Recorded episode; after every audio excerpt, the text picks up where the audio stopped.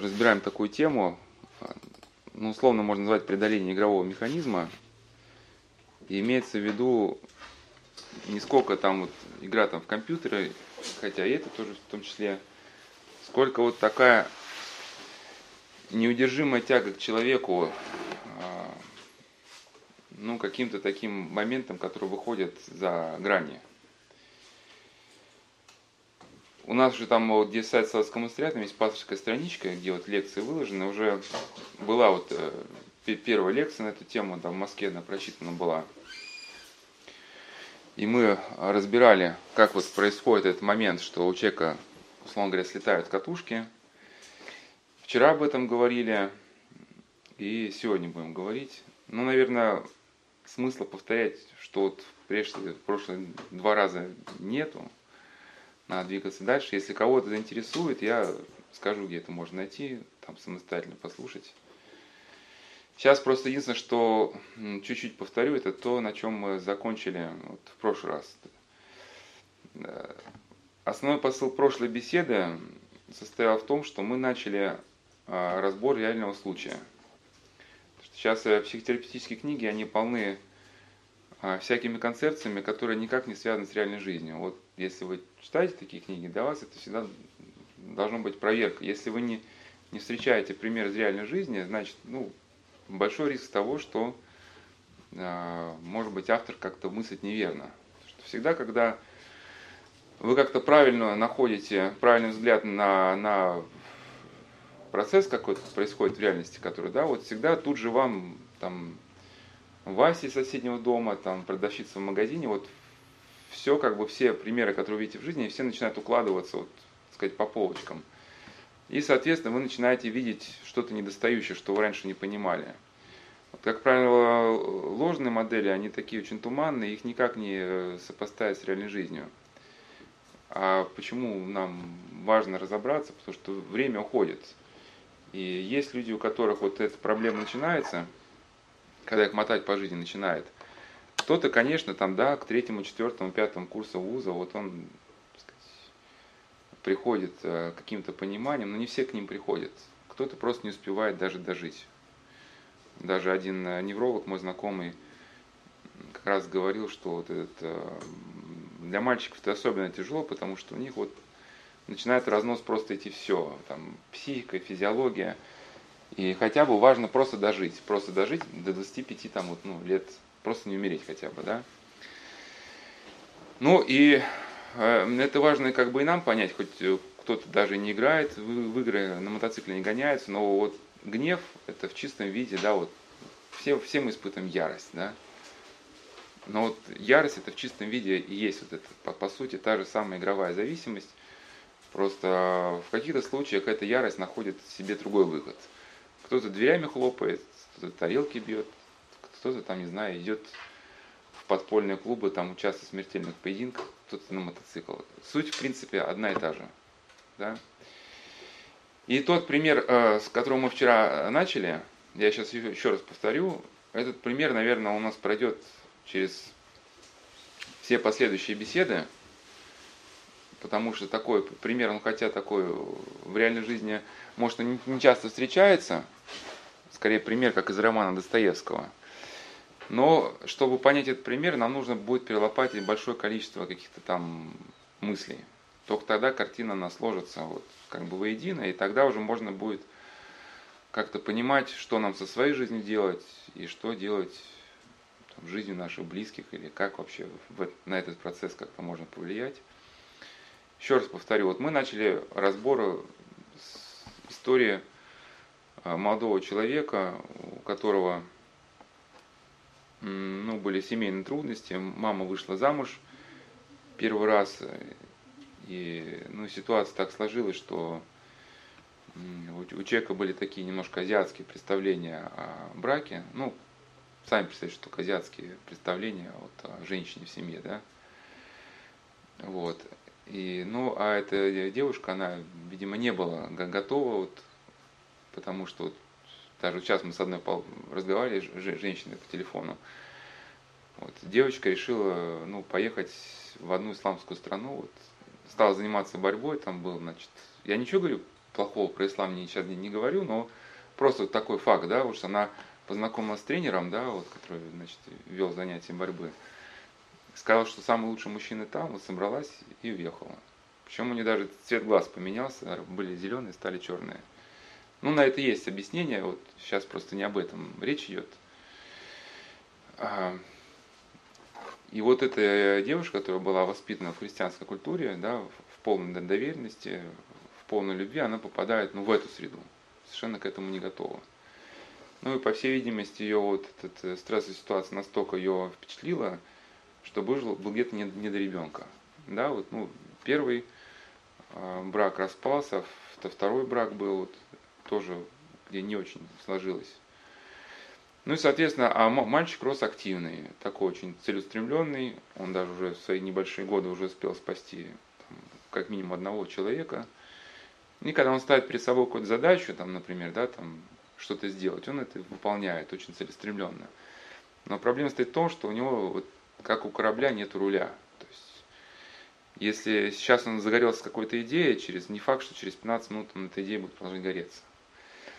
Он очень религиозный, то есть он там с благовением может а, там лобызать иконы, но с точно такой же искренностью, вот через пять минут он может, да, взять и уйти в какую-то движуху просто. Ну, совершенно там, да, с уличной бандой с какой-то, да, там, а, с угоном автомобиля, с такой же искренностью. И как бы нельзя сказать, что человек лгал нам в первом случае, да. И, и соответственно, вот, вот эта ситуация, она как бы ну, понять, что происходит в этой полярности, чтобы ее сгладить. Но на прошлой беседе мы остановились, что у нас только предварительно была идея, что когда у человека внутри стоит мощный мотор, то этот мотор уже вряд ли получится заглушить, и может не надо да, ставить перед собой задачу сделать человека такого, ну, идиота, вот, да, там, затормозить его таблетками, а, а, вышкалить его в каких-то там исправительных лагерях. Но я слышу, что есть в Китае некоторые программы, не знаю, как они работают, потому что Китай закрытая страна, да, ну, где военизированные такие поселки военного типа, где, значит, ну, молодые игроманы их там занимают муштрой. Ну, в эти, в принципе, статьи есть, вот, да, вот территория Сидзян, вот, и какие-то поселки, где вводится уже таким тоталитарной моделью управления, ну, там существует э, такая мера пресечения, которая не является уголовной ответственностью, ну, не является уголовным сроком и может проводиться к любому гражданину. Человека берут, значит, в исправительный лагерь, он муштрует, слушает политинформацию. Ну, почему муштрует? Потому что муштра, она подавляет сознание человека, да. И когда человек несколько часов занимается муштрой, у него уже как бы мыслей никаких своих не остается. Ну и одновременно в него вколачивают какие-то поведенческие установки. Ну, наверное, у людей, у которых было какое-то культурное воспитание до этого, да, до 20 лет, наверное, они как-то сопротивляться могут этому, ну, как в советском году христиане. Люди, которых не было никакой ни культуры, ни религиозности, ничего, наверное, как-то действительно над, над, над ними это отчасти как-то работает. Но я к чему, что человека, вот, если он, он а, ушел уже в такую разболтанность, может быть, не все так плохо. И я тут приводил даже какие-то песни, да, что просто проблема в том, что человек не понял, что надо быть упорным, а не упрямым. Да? И вот если вот какие-то таланты есть а, к деятельной жизни, что просто эти таланты не должны прогорать вот в этом, как бы, да, в гонках и в бандах, а должны уйти в какое-то созидательное русло. А, но в этом стоит проблема, что просто объяснить человеку это очень трудно, потому что когда подросток вот ввязывается вот в сетевые какие-то взаимодействия, да, особенно в игры, то у него просто не формируется тех отделов мозга, которые позволяют ему вот то, о чем мы сейчас говорим, понять. Да, вот это долгосрочное планирование, вот это целеполагание, это у нас лобные доли, да, коры головного мозга. Но эти лобные доли формируются там, когда человек обдумывает свои поступки, там, ну, как-то читает книги внимательно. А когда человек когда работает с экраном, почему вот все-таки это катастрофическое ну, введение в школу а, планшетов? В элитных школах этого, кстати, нету. Почему важно в школах именно все-таки вот эта грифельная доска с мелом, которая да, там крошится? Э, там э, тючело совы, из которой даже перья можно выдернуть. Потому что когда человек общается с этим предметом, у него работает кора. Да, кора, которая потом позволяет ему в дальнейшем осознавать свою жизнь, принимать такие там, тактические, стратегические решения. Когда человек взаимодействует с экраном, у него включается лимбическая система, это система инстинктов. Причем эта лимбическая система, она не умеет отделять истину от лжи. Ну, все мы знаем, да, особо душесчипательные моменты в фильмах, мы хватаемся за сердце, особенно какие-то ужасы, мы боимся. Ну, мы же знаем, что там что это э, не кровь, это красная краска, что это там никакие там не ведьмы, что это загримированные актеры, но что все снималось с 10 дубля, там год монтировалось. Но дело в том, что когда лимбическая система во время просмотра включается, она-то этого не понимает. Да, и, соответственно, человек, который долгое время, по много часов в сутки, он находится ну, в этом, что ли, контенте, да, расслабляющем, у него практически не формируется тех э, органов, которые позволяют ему эту целеустремленность держать. И сейчас уже переходя к новой мысли, да, к сегодняшней беседе, вот еще раз подытожим. Святоотеческое учение, которое мы на прошлой беседе тоже отчасти коснулись, что учение о трех силах, что у нас есть сила вожделения, да, которая, по идее, Богом была задумана как та сила, благодаря которой мы можем найти цель в этой жизни. Ну, высшее благо, к которому могли бы стремиться. Даже у святых отцов есть такой термин «божественный эрос», да, что эрос – это вот любовь к Богу, да. Есть э, сила тимос, по-гречески «горю пламенею», это сила преодоления препятствий. То есть, чтобы к этой цели стремиться, нужно постоянно терять какое-то усилие ежедневное, да. И поэтому вот нужна... Ну, сейчас мы не будем говорить, что такое вот эта сила стремления, да, это воля или это что-то другое. А есть сила мыслительная. Это та сила, которая нам позволяет общаться с Богом и регулировать вот это действие двух вот этих сил. Да? То есть, если мы понимаем, что эта цель неблагая или средства, которые эту цель достигают, они неблагие, да, то мы как бы понимаем, что сейчас, или чтобы там ребенка там мотивировать на то, чтобы помыл посуду, что не надо орать, да, то есть понятно, у тебя есть цель, э, твоя сила, стремление к цели, она напряглась, да, чтобы объяснить ребенку, да, но если ты сейчас, но сила мыслителя нам говорит, что если ты хочешь, чтобы ребенок понял, то ну, это понятно, что если ты будешь орать, у него включится протест. Ты цели не, не добьешься. Все твои усилия пропадут даром. Единственное, как бы, ну вот, часто бывает, цель, цель решается по-другому, да. Ну сейчас как это, сейчас не будем в это уходить, воспитательный процесс. Ну, нет, сейчас просто уйдем в сторону, уйдем в сторону. Наверное, давайте это Потом ответы на вопросы будут. Да, об этой картине можно говорить бесконечно, но, к сожалению, должен быть краток. И, соответственно, вот у подростков, да, можно сказать, ну не только подростков, у всех нас, вот это бывает сила тимоса, она чрезвычайно развита, да, но за счет того, что у нас нету как где-то опыта жизни или недостаточно развита система каких-то представлений, основанных на истине, мы эту силу никак вот не можем предложить в нужном направлении. То есть, грубо говоря, есть э, мощная машина, да, почему ребята молодые разбиваются, потому что права получают, папа покупает мощную машину, но вот он, понятно, там она разгоняется сразу с места, да, практически до 200 там, но когда он уже разогнался, он не, попадает в аварийную ситуацию, не знает, что ему делать, да, и уносит его куда-то. И что-то такое же по жизни происходит – вот, но уже новый материал начинаем излагать. Значит, мы остановились на теме забвения, что этот молодой человек говорил, что самое главное, почему он его привлекает вот эти гонки, это момент забвения, что когда он когда он набирает большую скорость, он э, ни, ни о чем не думает. Мы уже успели об этом поговорить, я часть на прошлой беседе повторять не буду. Вот я разбирал этот роман Шантарам, который недавно вот был, вышел, что автор автор пускался в преступную деятельность, вот он работал на мафию, какие-то авантюрные проекты, э, не, не ради денег, а, ради возможности забыть о том, что он потерял родину, потерял близких людей.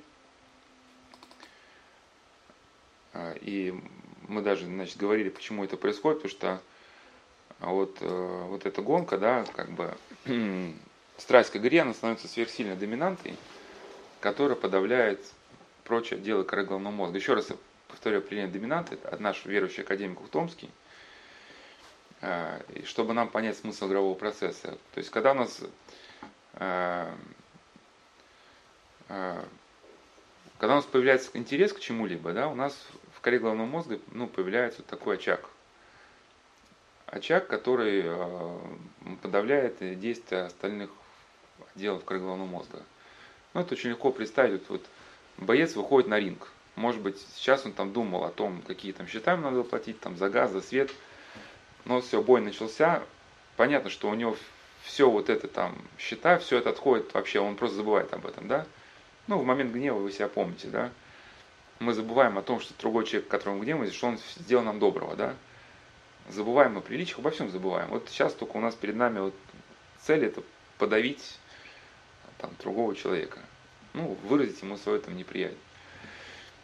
И второе действие доминанты, что все прочие там импульсы, которые у нас рождаются в сознании или поступают нам извне, они а, стекаются вот к этому ведущему очагу.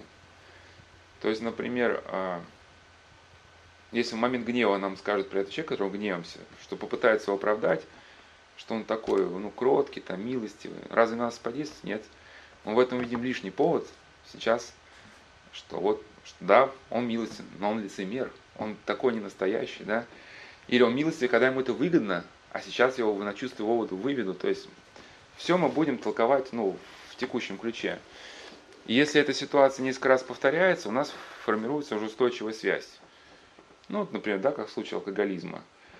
Но поначалу у человека не было столь очевидной связи между стрессом и алкоголем. Ну, возник стресс, вначале он как вопрос решал? Ну, может быть, там почитал что-то. Ну, допустим, человек вообще не религиозный, не верующий. Вначале он почитал книжку, в другой раз попробовал пообщаться с друзьями. В третий раз сходил в кино, в четвертый раз на день рождения выпил. Ну, и вроде бы он все так как бы приблизительно одинаково, да. Но потом он в процентном соотношении стал выпивать гораздо чаще, да. И вот эта связь, она стала формироваться более устойчиво между стрессом и алкоголем.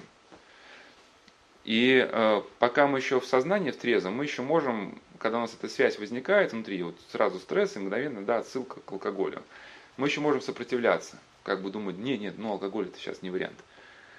Но когда наше сознание подавлено уже слишком гневом, там, печалью, там, или еще чем-то, мы уже не в состоянии ну, мыслительно сильно подавлен, да, мы уже идем на поводу у этого стремления. И со временем это стремление становится нашей вот типичной реакцией на происходящее. Вот точно так, ну, по похожему признаку, наверное, у человека формируется как-то вот и тяга, тяга ко всем остальным моментам. Но это, по сути, это Ухтомский просто описал статическое учение о страстях в терминах нейрофизиологии. И э, отчасти мы еще успели разобрать э, э, автобиографическую книгу Стивена Келлихана. Это был такой эзотерик, который оказался в океане, потерпел кораблекрушение, и там тоже была вот эта тема забвения. Вот он написывал этот ужас, который он 75 суток он в океане испытывал – и очень интересны были размышления, как он наблюдал за океаном. Почему я говорю, что это именно эзотерик? Потому что в нем Бога не существовало как личности. Я сравнивал его книгу, кто был на прошлой беседе, сейчас повторять не буду, с книгой Федора Конюхова, который больше гораздо прожил, пробыл в океане, да, но который такого ужаса не испытывал, который там молился, да, значит, э, как-то... Но вот каким мыслям приходит Стивен Келлахан – Думаю, смысл жизни в том, чтобы просто радоваться и радоваться хорошим дням, пока не длятся. И не думать о том, что нам не дано. Нельзя изменить то, что нам выпадает пережить, но можно сделать выбор, как к этому относиться. И вот он наблюдает э, за рыбами. Я это размышление приведу целиком, потому что сейчас вы увидите, что в принципе это же размышление лежит, наверное, в основе многих наших активностей. Э, э, В общем, там плещутся дорады, на которых он охотится. Ну, такая дорада, такая рыбка примерно, вот, небольшая. Все острее ощущаю, насколько дух этих созданий сильнее моего. Я не нахожу этому разумного объяснения, и, может быть, я в этом-то и дело. Не думаю, что рыба мыслит отвлеченно, как мы. Это совсем другой интеллект. Я все осмысливаю, доискиваюсь истины путем рассуждений. Они же находят его непосредственно, благодаря насыщенной жизни, когда кувыркаются в огромных волнах, преследуют летучих рыб, когда борются за жизнь, попав на острие моей остроги. А, разум главенствует над инстинктами, и выжить я хочу ради самого простого, к чему стремлюсь инстинк, инстинктивно, ради жизни. Да радом и без этого это дано, ради игры и удовольствия, как бы я хотел стать таким, как те, что служат мне пищей. Эти рыбы, как Стивену казалось, открыли человеку непростую тайну, скрытую в каждом мгновении бытия. Ну, сейчас я вкратце скажу, что такое эзотерика, да. Смысл многих эзотерических таких упражнений как раз состоит, чтобы высвоить эту такую чистую ну, пассионарность, чистое стремление. Не знаю, насколько осознает или не осознает Стивен Келлах, но в своих рассуждениях вот он повторяет, в принципе, основную идею такую Востока – Хотя это сейчас вступление в теме, но не мешает нам это тоже понять. Ну, как э, просто вот молодой человек говорил, да, что он гоняется, потому что это позволяет ему забыть. Ну, что забыть? Ну, страдания, вот эта неустроенность жизни, вот этот внутренний хаос. Вот как бы человек не бодрился, все равно он где-то осознает свою несостоятельность в каких-то вопросах, да. Соответственно, если человека терзают эти страсти, все равно никогда не испытывает ни покоя, ничего. Ну, подростки же не просто так марихуану курят, да. Потому что единственное, можно когда спокойно побыть, когда люди убивают себя просто марихуаной там, или алкоголем. Потому что состояние внутреннего мира его достигать-то не так и просто. Да? Это нужно, как Нил Синайский говорил, вот эта внутренняя радость, это является плодом победы над всеми страстями. То есть нужно там победить зависть, там, обидение, там, гнев, ярость. И только когда тебе это перестает рвать на части, ты можешь вот на ровном месте, сидя на, на пне в лесу, ты, ты можешь радоваться жизни, да. Иначе тебя постоянно что-то терзает. То тебе денег мало, то там у соседа что-то там машина лучше. Соответственно, с точки зрения Востока, вот а, как на Востоке вообще зарождается идея страдания. Многие наши люди, которые сейчас пытаются заняться эзотерикой, они попадают в такую трагическую какую-то петлю, даже очень, я бы сказал, даже абсурдную, но понять это просто не могут. Многие восточные механизмы родились для того, чтобы человека освободить от того, что мы называем личностью. Да, потому что личность является главным источником страданий, ну, так на Востоке считается.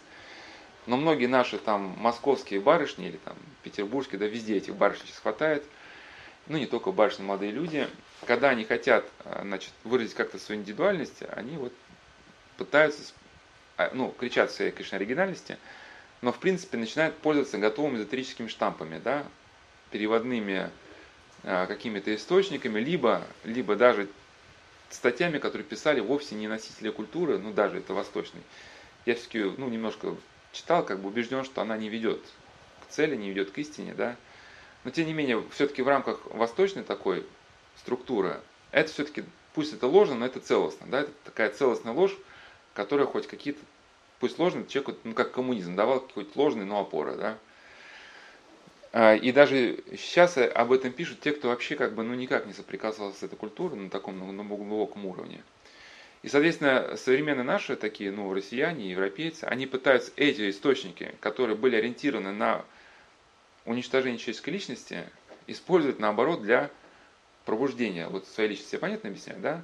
Вот тебе хочется там как-то вот, тебя, да, это Москва глушит, эти там эти там бесконечные цифры, там, эта информация, это там вот эта стандартизация жизни, там, да, и тебе хочется, конечно, чем-то там вот таким, и ты начинаешь читать Лао Цзи, там, Дао, но идеалом Лао Цзи это там это маленькая деревушка, которая не имеет никаких контактов с соседними, да, ну, и, идеал вообще Дао, это, да, путь всех вещей, это вот некая, ну, как бы вот, вот видели, как струя воды между камней бежит, да, вот такое пластичное огибание препятствий, без даже необходимости над ними как-то подниматься и осмысливать. Да, вот Дао, в принципе, очень хорошо, оно показано вот, ну, ведение боя, да, когда там 60 противников и один там мастер, да, который владеет техникой, которая соприкасается с философией Дао. То есть, ну да, он может быть уходить пластично от этих мечей, копий там, но другой вопрос, что способен ли он осмыслить свою жизнь, да? Вот, как бы подняться над этими трудностями там или еще чего-то. Многие вот у нас же воины ломались в концлагерях. Одно дело ты на поле боя, да, как бы живешь, другое дело, когда ты один на один уже. Ну и, соответственно, с точки зрения Востока, да, а, почему мир появился к бытию, это непонятно. Сейчас почему это подробно объясняю, потому что сейчас увидите, что люди, которые оторвались от христианской культуры, они как раз находятся в этом ужасе, ну, в котором буквально вот этот Стивен Келлахан, он был в океане, да, он был эзотериком, у него было восточное мировоззрение, плюс он столкнулся с океаном, ну, у нас океан другого, у нас океан мегаполиса. Его все это как бы пугает, никаких внутренних, внутреннего мировоззрения для того, чтобы эту ситуацию преодолеть у него нету, ну, это достаточно самим роман, просто почитайте в дрейфе, да. И, соответственно, для него идеалом жизни являются рыбы, которые плещутся, ни о чем не думают. Кстати, даже мы не знаем, думают они или не думают. Может, они там дрожат ежесекундно, да. Известный психиатр Антон Кемпинский, хоть неверующий, он говорит, что любые размышления о психологии рыб и детей – это не более чем гипотеза. Мы не можем это никак подтвердить. И, соответственно, вот почему мир появился э, вызван бытию на Востоке, ну, не знают. Ответов нет. Есть разные предположения, в том числе даже очень страшные. Ну и об одном можно упомянуть, потому что оно связано с темой игры. Да? Вот один из, сказать, учителей Индии говорил, что, наверное, это божественная игра. Ну вот, да, вот мир вызван бытию, чтобы это высшее существо, там, Брахма, ну, оно играло этим бытием. Ну, соответственно, а люди это вот эти страдающие существа, которые вброшены в этот мир, да, соответственно, их э, э, жизнь не имеет ни цели, ни, ни смысла, ничего, да. Это просто марионетки, которые, в общем, примерно так себя ощущает сейчас современный человек, у которого действительно никакого устойчивого мировоззрения нет. Да? И, соответственно, а, сама жизнь на Востоке воспринимается как ну, тягота, как бремя, как страдание. Да? И в части Будды, вот как раз кто пытается увидеть в буддизме положительную какую-то философию, наверное, глубоко ошибается, это пропагандистский ход – это вот так, так э, просто буддизм, он, это миссионерская его такая направленность, приспосабляться к мышлению каждой отдельно взятой страны, где он занимается миссией. Но по сути Будда о чем говорил, да, что есть страдания, есть путь избавления страданий. И это избавление страданий достигается каким путем с буддизма? Да, оглушение сознания. Вот есть система джан, так называемых. То есть с помощью определенной психотехники достигается наша невозможность осознавать этот мир, ну как единое целое. Да? что мы начинаем воспринимать мир как иллюзорный и на каком-то этапе теряем осознание себя как отдельной личности. Ну и, соответственно, страдания начинают угасать. Ну, то есть, вот, то есть, ну, грубо говоря, пока вы есть, есть и бесконечные счета там, да, за, за квартирную, там, коммунальные услуги, есть люди, которые вас оскорбляют, ну, есть вы, у которых есть там печень больная, там еще что-то, да, нереализованное стремление, но если нет вас, то нет и ничего.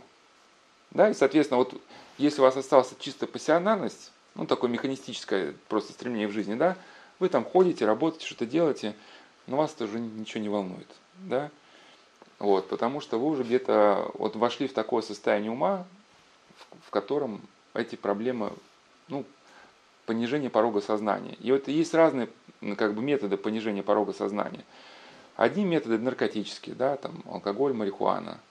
Другие это вот интернет. Интернет, почему, кстати, многие сейчас режиссеры и, ну, вообще люди вот, в медийном пространстве, многие, они, ну, буддисты, да, что действие, информации на мозг очень напоминает действие вот на буддийской технике на, на сознание. То есть оно рассеивается, да.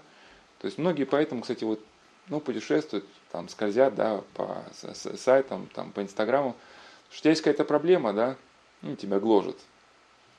Ну, сын там перестал приходить домой, ушел из дома, что да. Вот. И, соответственно, есть два пути. На основе какого-то мировоззрения прийти к каким-то ну, правильным решениям, чтобы осмыслить эту ситуацию, да, и какую-то стратегию выработать, и успокоиться, да, вот как-то придав ситуацию в промысл Божий, но и делать какие-то вещи действительно ну, важные. Либо там после работы убивать себя, так сказать, какой-то деятельности в интернете, да, бессмысленной, ну, пока просто глаза не станут закрываться. Ну, утром люди, конечно, просыпаются, это же не жито, да, проблема-то осталась. Ну, утром есть, может сразу включить телевизор или там на работе быстро погрузиться там в какую-то деятельность лихорадочную. Ну, так, так и живем, да, так и живем. У подрос... Соответственно, у подростков, в принципе, ничего не меняется. Просто то, что они гонщики, да, это по сути они живут точно так, как взрослые. Ну, просто у них это ярко выражено, они чаще погибают, ну, и это как бы, на них можно тыкать пальцем, вот, смотрите, он там аддикт, аддикт. А то, что у нас как бы, да, вся, вся страна вот так живет,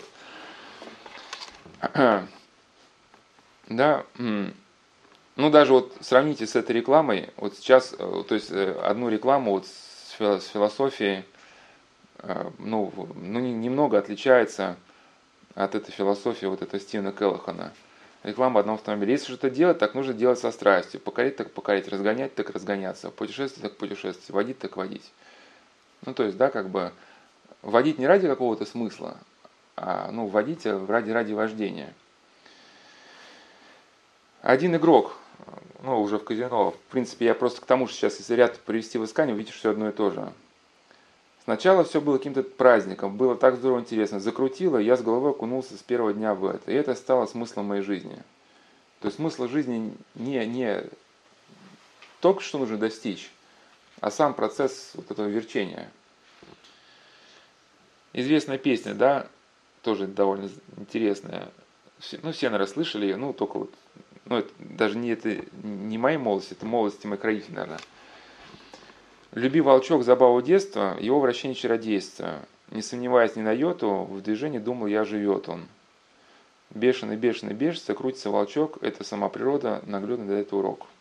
По сути, то же самое, что Стивен Келлах написал. Гоголь в своем произведении «Игроки» пишет. Хотя произведение написано Гоголем, но по сути схема, извиняюсь за выражение, развода, она современная. Там просто несколько игроков собрались по такой терминологии обуть просто, как им казалось, ну, молодого, кажется, офицера на карте, да? А потом выяснилось, что это молодой офицер, что у Шулер более высокого порядка, что он так все закрутил, он, э, э, ну, в общем, так сговорился так тонко устроил, что в итоге он всех обул, как бы век. То есть он договорился вначале с одним, что тот, э, этот игрок вложит в общую кассу с этим офицером, да, ну что-то такое. Потом это все проиграется, этот, в общем, игрок, он думал, что он сговорился с офицером, его обманул, а потом свои деньги вытянет, но в итоге как бы он не ожидал, что этот молодой щеголь, да, окажется на порядок выше. Как этот э, описывает один игрок? Ну, то есть игроки описывают свое состояние, которое тянет их к игре. Представить не можете, какую я испытывал скуку все время. Скука, скука смертная – Поверить нельзя, как возродилась во мне теперь жажда деятельности. Нужно вам знать, что последний мой выигрыш 80 тысяч у полковника Чеботарева был сделан в прошедшем месяце. С тех пор я не имел практики в продолжении целого месяца. Ну вот и скука. То есть важно не сколько вот сами деньги, сколько вот это хождение по лезвию. Я знал просто одного даже игрока в казино, который деньги э, раздавал потом, выходил, выигрыш раздавал там, там нищий, там он весь выигрыш раздавал, потому что он все равно знал, что если он не раздаст, он проиграет, да, так вот что-то сделал, кому-то хоть отдал. Но и играл-то он не, не ради денег. Другой игрок говорит, я понимаю это положение, ты все равно, что полководец. Что он должен чувствовать, когда нет войны? Это, любезнейший, просто фатальный антракт. Я знаю по себе, с этим нечего шутить. Ну, то есть, когда у тебя нет игры. Э, первый говорит, поверишь ли, приходит так, что если бы кто-то сделал 5 рублей банку, я готов сесть и играть. Другой говорит, Второе. Естественная вещь. Это проигрались даже искуснейшие игроки. Стоскуются, работы нет и наскочит с горя на одного из тех, которых называют горе перетыка. Ну и проиграется ни за что. Когда появляется сверхсильное какое-то возбуждение, да, оно дает человеку возможность э, на, каким, на каком-то этапе не думать о ну, трудности существования. Действительно, как бы человек не бодрился, все-таки вопрос смысла жизни, он перед каждым стоит, да, вот для чего мы живем, куда мы движемся. И если человек, он не приходит каким-то, все-таки я тут не пропагандирую христианство, и тут у нас каждый человек свободен, да, в, в сказать, э, аудитории, каждый сам выбирает, каким путем следовать. А, но, но все-таки, как я ну, с некоторыми людьми говорил, все-таки это ни, ни, никакая не пропаганда, просто цитирую, да, что другого пути нет. Вот просто кто прошел уже по всему миру, да, с вертолетов попрыгал, там, эзотерика позанимался, с цигуном позанимался, тем позанимался, да, ну, как бы все пройдено, покоя нигде не нашел. И, соответственно, вот это чувство, ну, для, для чего вообще живу, куда я движу, движусь, ну, есть ли смысл какой-то в моей работе? Ну да, вот сейчас работаю, эти 10 лет, потом что? Ну и вот это все на человека давит, давит, давит. Ну, кто алкоголь, кто еще что-то выбирает. Еще один момент, да, который человека все-таки не может не, не беспокоить, это все-таки, как, как бы он ни бодрился, это да, это вопрос о смерти. И вот здесь игра, игра позволяет, как алкоголь, человеку от этого э, момента отключиться. Ну, сейчас просто своими словами говорю, что есть э, просто одно описание в книге Виктора Николаева, как человек э, сходил с ума в камере смертников, да. Постепенно у него началась шизофрения, а, стало раскалываться сознание, но он уже когда понял, что он сейчас сходит с ума, минут назад смотрел на руку, она была нормальная, посмотрел через минуту, на ней уже когти, да. Трудно сказать, что то ли это демоническое у него было уже воздействие, то ли он уже все, у него голова уже съехала с места. Но, тем не менее, он завыл, пополз в угол, чтобы нарисовать крест, и как начать молиться, чтобы не сойти с ума, да, и увидел, что крест там уже был. Ну, почему я упомянул, просто в камере смерти люди разгоняются, ну, быстро достаточно. Но в условиях мирного существования те же самые процессы не могут растянуться на годы. Ну, тем не менее, все равно они э, существуют. Я не верю э, в существование людей, которые вот ни о чем не задумываются. Там я читал как бы книгу одного человека, который поехал на войну. На войну, ну, одну современную войну, не буду говорить какую. И он там писал, что, э, ну, с такой иронией, как бы Достоевский общественный знак. Не знаю такого, в каком он отряде, да. Ну, то есть он написал, как он убивает там людей, ну, он снайпером работал, да. Ну, обычно говорят, там, Достоевский, там, терзание людей. И он спрашивает, Достоевский, не знаю такого, из какого он отряда. То есть, ну, как бы продемонстрировал эту фразу, что никаких терзаний нет. Но есть другое объяснение, что есть уже люди, у которых внутри что-то убито, ну, сломлено, да. Они, может быть, уже вот этого такого перепада страданий не ощущают, но общий фон жизни-то их далеко не радостный. Ну, это такая какая-то беспробудная серость, вот ни праздников, ни радости, ни друзей, ничего. Ну и это может закончиться таким тихим самоубийством просто, когда человек вроде бы на очень благополучной обстановке, да, вроде бы есть там работа, оплачиваемая, все хорошо, там машина, квартира, там, да, он просто раз однажды, и без всяких ни причин просто повесился. Он просто на каком-то этапе человек понимает, что вот чего-то такого, чтобы его держало, ну, в жизни нету. Ну и, соответственно, что вот, вот здесь просто, да, только когда у человека есть какая-то, ну, ну что ли, серьезное представление о жизни, он может выдержать вот натиск, натиск э, как бы вот мысли о смерти. Вот у Ивана есть замечательное произведение о смерти.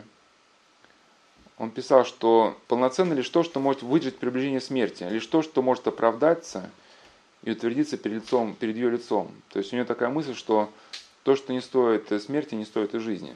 То есть смерть ну, в здоровом ключе она является напоминанием, что не трать время понапрасну. То время ограничено, да? Если ты не готов умереть за свое дело, то не надо им заниматься даже, да? Вот. И тот человек, кто живет вот таким образом, он имеет какой-то иммунитет от этой смерти. Если даже он знает, что смерть его приближается, значит, что он жил не напрасно, да? Эту землю топтал, он как бы не даром.